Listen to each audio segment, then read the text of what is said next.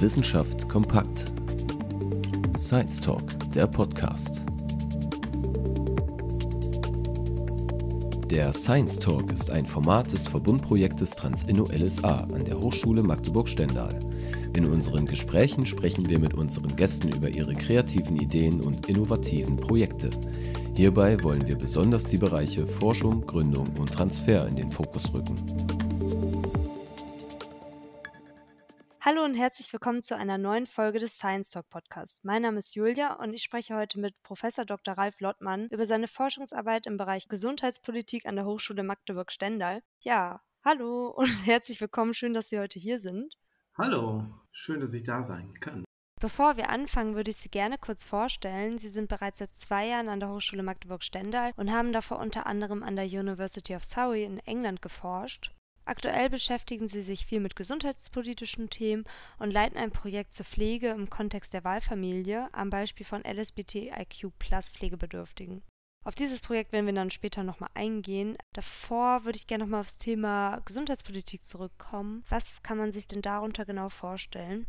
Also ich bin so eine Art Querschnittsprofessur, das heißt, ich bin in mehreren Studiengängen zuständig oder zuständig für die Themen Gesundheits- und Sozialpolitik, also vor allem Gesundheitspolitik. Da geht es um Erkenntnisse der des Gesundheitssystems, also der Strukturen des Gesundheitssystems, aber auch wie politische Prozesse stattfinden und wie es zu Gesetzgebungsprozesse kommt oder auch nicht kommt und ähm, wie die Interessen quasi der unterschiedlichen Player zueinander stehen und aber auch grundlegende Kenntnisse der Sozialgesetzbücher beispielsweise und natürlich aber auch um politische Diskussionen, zum Beispiel rund um Cannabis oder so etwas, das wir auch diskutieren mit den Studierenden, aktuelle gesundheitspolitische Diskussionen. Mhm. Und in welchen Projekten sind Sie neben dem Lehrauftrag noch tätig?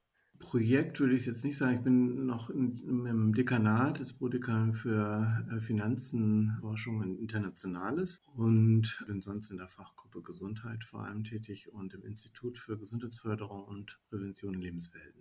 Genau, ja, da hatte ich auch letztens mit der Katharina Fuchs gesprochen, die das ja auch leitet. Und da würde ich Sie einmal fragen, Sie sind ja in dem Projekt FLEWAG aktiv. Wie kann man das genau in diesem Kontext verstehen und welche Zielsetzung steht auch dahinter?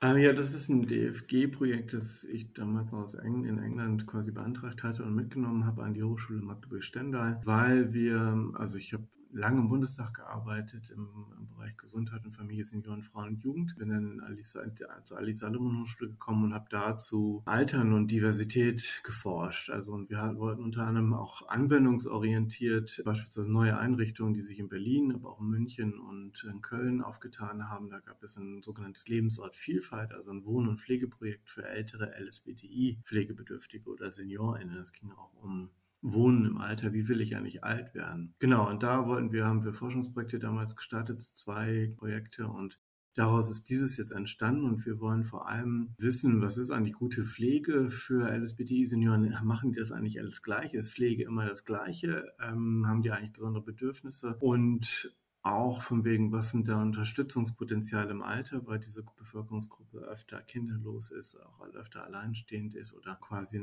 ja, auch gerade in der Kohorte nicht immer ein einfaches Verhältnis zur Ursprungsfamilie oder zur biologischen Familie haben. Wie organisieren die eigentlich Pflege? Wie bewältigen diese diesen Prozess? Das wollen wir besser erforschen und mehr erfahren darüber. Mhm. Können Sie vielleicht noch einmal klarer diese Gruppe definieren, damit es vielleicht nochmal für die Zuhörenden ein bisschen verständlicher wird? Ja, und zwar wird damit in der Regel auch mal alles in einen Eintopf geworfen. LSBTI, was ist das eigentlich? Zum einen LSB wäre sozusagen die sexuelle Orientierung, da geht es um Lesben, Schwule und Bisexuelle. Also da geht es eher um das Begehren quasi, der, das gleichgeschlechtliche Lieben und Begehren. Bei der geschlechtlichen Identität geht es um trans- und intergeschlechtliche Personen und ähm, da ist es sozusagen, betrifft es vor allem die geschlechtliche Identität.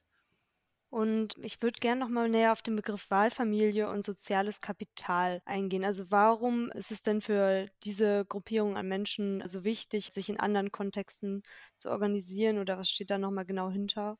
Ja, die Sozialkapitaltheorie ist so ein bisschen das, was wir an theoretischer Einordnung zur Hilfe nehmen, um das Ganze zu verstehen, so ein Stück weit. Es geht ja vor allem auch um, ja, auf wen kann ich mich verlassen im Alter, wenn ich auch Hilfe brauche. Da haben wir zum einen beobachtet, dass hm, zum Beispiel Unterschiede zwischen Lesben und Schwulen besteht, weil die unterschiedlich nach Hilfe fragen. Aufgrund da ist geschlechtsspezifische Sozialisation spielt da eine Rolle. Wer fragt wie nach Hilfe? Wer organisiert sich auch Hilfe und wenn man Unterstützung braucht? Braucht. Und da haben sozusagen gibt es Unterschiede in den Strategien. Und bei der Sozialkapitaltheorie versuchen wir zu nutzen, dass es dann Unterscheidungen gibt zwischen sogenannten Weak Ties und Strong Ties beispielsweise. Und die Weak Ties sind eigentlich lose Verbindungen, die nicht so intim sind und aber auch wichtig sind, zum Beispiel Gatekeeper in der Pflege oder Sozialarbeiterinnen oder Sozialarbeiter. Und bei Strong Ties geht es um die engen sozusagen Beziehungen, also sehr intime Beziehungen, die aber aber für die Pflege, also zum Beispiel meistens Partner, Freunde, die sehr wichtig sind für die Beibehaltung quasi des Lebensstils in der Pflege oder wenn ich alt werde, wenn ich vielleicht gar keine sexuellen Interaktionen mehr, mehr großartig habe, dann sind diese Beziehungen sehr wichtig, um auch den Lebensstil weiter pflegen zu können und auch Kontakte zu haben. Auch Stichwort soziale Integration. Und da sind die wichtig, aber nicht unbedingt für die Pflege. Das sind vielleicht auch andere Leute, die die Pflege übernehmen, wenn es um dann auch um richtige Pflege, ähm, ja, personennahe äh, Leistungen sind, die man dann übernehmen muss. Und dieses Zusammenspiel, das wollen wir uns auch angucken. Und es gibt quasi die These, die wir in England aufgestellt haben, in einer anderen Studie, dass die Weak Ties wichtiger sind quasi für LSBTI, um eine gute Lebens- und Pflegequalität im Alter zu haben. Mhm. Und äh, wie gehen Sie da methodisch vor, um das feststellen zu können, inwiefern die relevanter sind? Ja, wir gucken uns das schon im Vergleich an, weil bislang gibt es sehr wenige äh, Studien. Also es gibt schon einige zu LSBTI generell, aber in der Regel eher zu Jüngeren. Also die, die Älteren fallen oft weg in der Queer-Forschung meistens oder in der Diversity-Forschung fallen die weg, die alt sind. Und umgekehrt in der Alternsforschung fallen wieder die nicht-heterosexuellen schnell weg. Und wir wollen quasi deswegen diese Intersektion uns angucken und aber auch im Vergleich gucken, weil auch Heterosexuelle vielleicht ähm, kinderlos sind beispielsweise. Und das verändert sich ja auch. Welche Erwartungen habe ich eigentlich an Kindern, wenn die weit weg wohnen beispielsweise? Wenn früher gab es ja auch oft Familien mit zwei oder drei Kindern oder noch mehr mehr. Und heute sind es auch eher Einzelne, vielleicht dann auch nicht verfügbar aufgrund der Veränderungen im Arbeitsleben. Wie machen die das eigentlich? Und da kann man sich vielleicht auch nochmal gucken, von wem kann man auch vielleicht voneinander lernen. Und wir wollen zum einen LSBTI auch ein Stück weit versuchen zu adressieren. Also es ist ja nicht das Gleiche, dass wir diese Gruppe hinbekommen und dass nicht nur quasi LS, L, L und S äh, erforscht werden, sondern auch die anderen. Und aber auch Heterosexuelle angucken, die Kinder haben oder auch nicht Kinder haben. Also dass wir versuchen auch Unterschiede herauszufinden, was die Strategien bei der Bewältigung von Pflege angeht. Mhm. Ja, Sie hatten vorhin schon angesprochen, dass es jetzt nicht so viele Studien dazu gibt. Es gibt ja trotzdem diese eine von der University of Surrey, die in Frage stellt, dass diese Wahlfamilien verwandtschaftliche Beziehungen irgendwie kompensieren können. Wie würden Sie sich dazu positionieren? Mhm. Ja, da gibt es äh, echt sehr, wenige Studien dazu. Wir haben da nicht belastbares Material, weil in der Regel fallen die Älteren raus, ganz oft. Oder eben, wir haben zu geringe Fallzahlen, was die quantitativen Studien angeht, die dann nicht so richtig belastbar sind. Und hier geht es ja auch ein bisschen um einen theoretischen Zugang, äh, um das besser zu verstehen, ob es tatsächlich der Lebensstil oder die geschlechtliche Identität einen Einfluss macht, quasi wie ich äh, Pflege bewältige oder ob es besondere Bedarfe beispielsweise gibt. Und vielleicht muss man ja aber auch theoretisch theoretisch nochmal anders gucken, um das zu verstehen, was wir da vor uns haben. Wir haben in der Studie in Surrey dann nur ähm, Homosexuelle befragt, also ältere Lesben und Schwule, die sehr starke, also das hat auch die, die Literatur sagt das auch, eine Bestätigung der Rückgratsthese sozusagen, dass vor allem, wenn Menschen keine Kinder haben, vor allem die Freunde wichtig sind, aber natürlich auch die Partner. Aber die Freunde, vor allem die sogenannte Family of Choice oder Wahlfamilie, quasi die Kompensation übernimmt. Das haben wir aber nur rausgefunden für die sogenannte emotionale Hilfe oder soziale, also sozusagen leichte Formen der Hilfe, weniger intime Formen der Hilfe. Also sobald es Personen nahe war, auch sozusagen haushaltswirtschaftlich oder tatsächlich pflegerisch, ähm, dann wurde diese wahlfamiliale ähm, Unterstützungsressourcen quasi etwas fragiler. Das ist wahrscheinlich bei Heteros auch so, aber dadurch, dass die dann sozusagen eine besondere Abhängigkeit haben, ist es relevant von wegen, wo sind die Unterstützungspotenziale eigentlich bei denen und wie können auch Altenhilfe diese Unterstützungspotenziale erkennen oder rausfinden. Und da braucht es eben die sogenannten Lebensweltkenntnisse, von wegen, wie kriege ich denn quasi deine Freundin, Familie mit in das Versorgungssystem, in das Hilfesystem. Und das sind die sogenannten Weak Ties quasi, die, da brauchen wir Lebenserkenntnisse in den professionellen Settings der Altenhilfe. Und die ist das die Frage, wie kriegen wir das auch hin? Gerade vor dem Hintergrund des Fachkräftemangels auch in der Pflege, wo Biografiearbeit kaum stattfindet oder dass die Lebensgestalten, da werden wir oft somatisch quasi behandelt, aber wir sind ja auch Menschen, die eine Lebensgeschichte haben, die komplizierte Beziehungen haben oder, oder Freundschaftsnetzwerke, die nicht so einfach sind zu erfassen.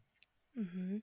Ja, das finde ich eigentlich noch einen ganz spannenden Punkt. Also, dass es irgendwie alles in Anführungsstrichen komplizierter geworden ist. Also, Ja. vielleicht können Sie noch mal kurz darauf eingehen, was sich gerade gesamtgesellschaftlich verändert, äh, durch welche Faktoren Wahlfamilien entstehen oder generell, wie sich von diesem traditionellen Familienbild einfach, ja, also wie das gerade im Wandel ist.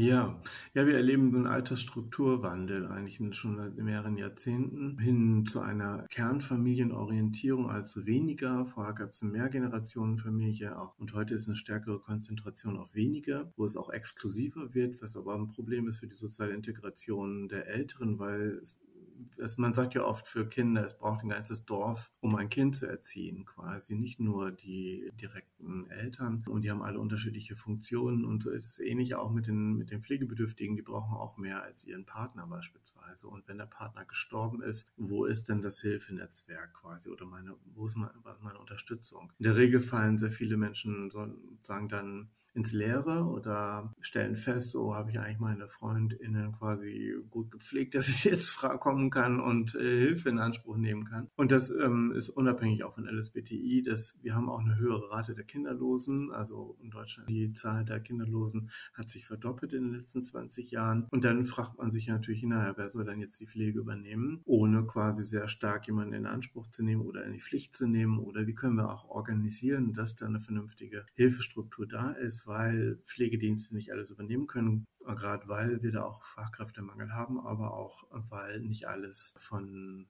Regeldienst übernommen werden kann, sondern für die soziale Teilhabe eben das soziale Netzwerk sehr wichtig ist.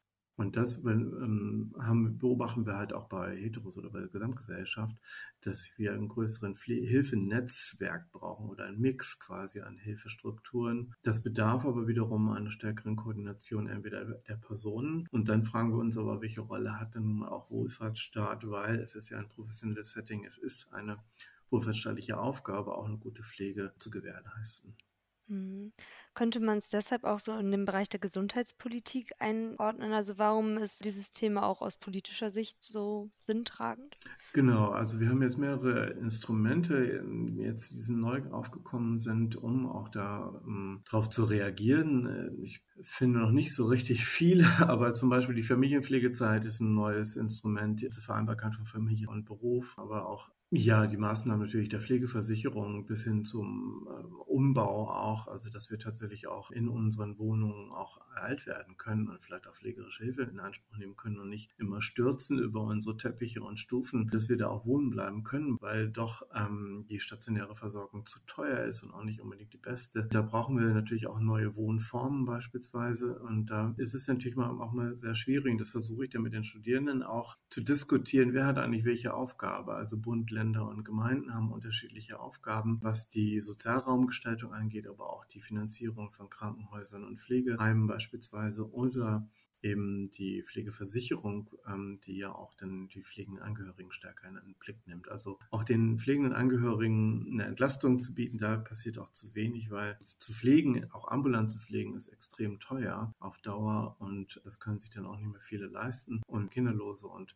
ärmere Menschen haben eine höhere Wahrscheinlichkeit ins Heim gehen zu müssen, weil sie sich quasi die ambulante Pflege so nicht leisten können, obwohl sie es vielleicht so wollten. Und da müssen wir natürlich überlegen, wer muss was machen. Und das macht ja jedes Bundesland anders, macht jede Kommune so ein Stück weit anders. Und das thematisieren wir auch aus gesundheitspolitischer oder Senioren- oder pflegepolitischer Perspektive.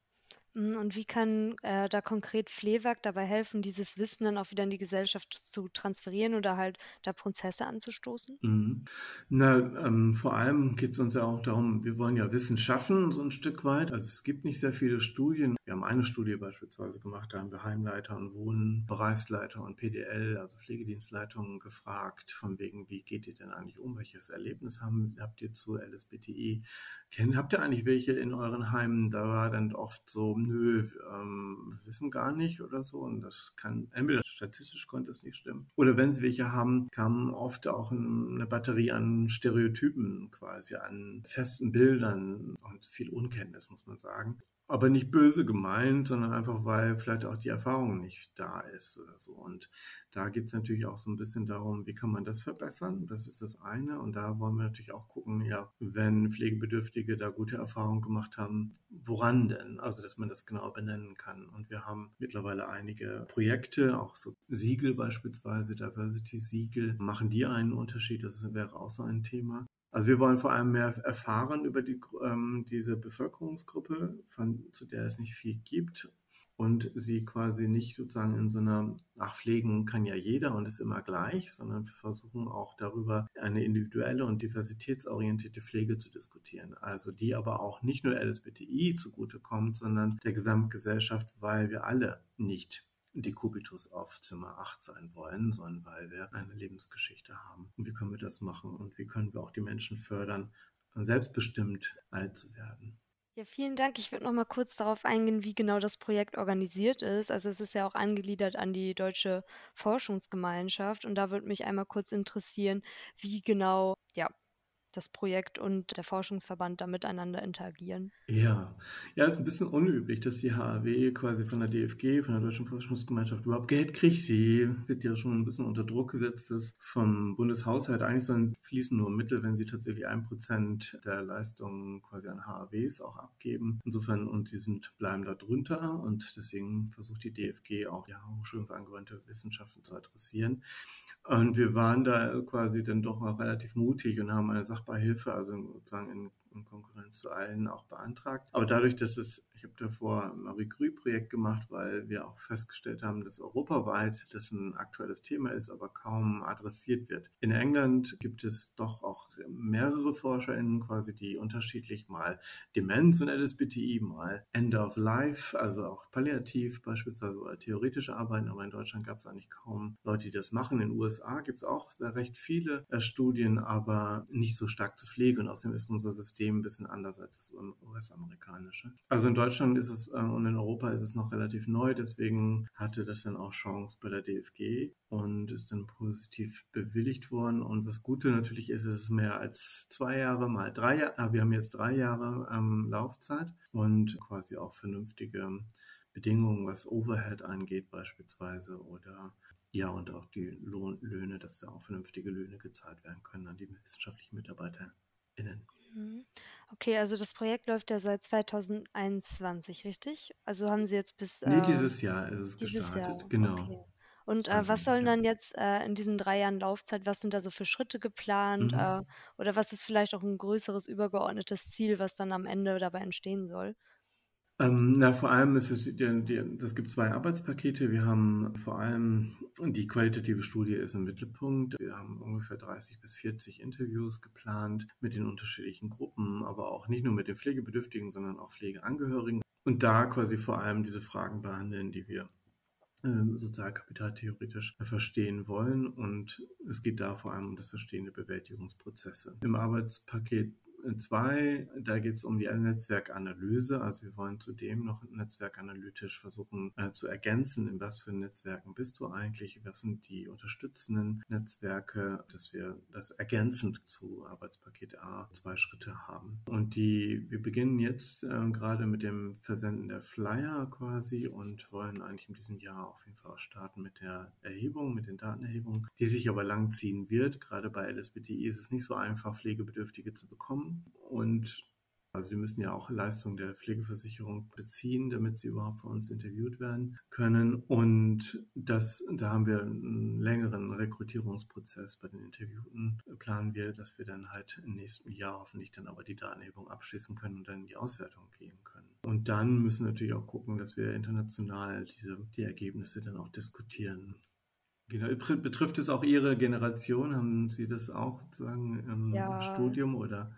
Ja, sehr. Also ich habe das Gefühl, dass ich da, also für mich so gesehen, viel mehr mit sozialisiert wurde oder das auch viel mehr in meinem eigenen persönlichen Umfeld habe. Und ich weiß, ich glaube, unsere Generation betrachtet das viel mehr so als Teil der eigenen ja. Lebensrealität und nicht mehr als irgendwie was, was woanders passiert. Sie meinen LSBTI vor allem. Ja, genau. Genau. Und die mit der die Kohorte, die wir zu tun haben, die Generation, die hat halt oft dann auch, auch Repressionen erlebt und auch Kriminalisierung und dann das auszusprechen quasi und zu sagen, ich will das oder oder oder überhaupt ähm, zu sagen, ich will daran teilhaben, beispielsweise an CSDs oder mal einen Kinofilm sehen, das ist dann auch nicht so einfach, wenn man abhängig ist von anderen und hilfebedürftig ist. Und das ist so quasi das auch das was sehr spannend mhm. ist. Ja, also ich glaube, viele stellen auch gerade wirklich diese Kernfamilie in Frage oder denken über so alternative Lebenskonzepte nach und sehen sich da vielleicht nicht mehr so in diesem klassischen, ach ja, dann bekomme ich Kinder und dann pflegen ja, die mich ja später, deswegen.